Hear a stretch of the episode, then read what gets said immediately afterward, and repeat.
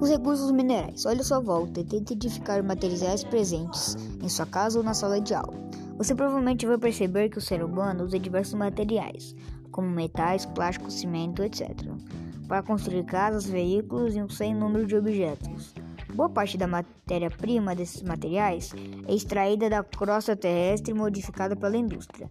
A extração de matéria-prima provoca intensas transformações do ambiente e na sociedade ao seu redor. Um exemplo é o que ocorreu na década de 1980, quando cerca de 120 mil pessoas passaram pelo garimpo de Serra Pelada, Pará, em busca de ouro. Elas trabalhavam sem nenhum tipo de segurança ou garantia.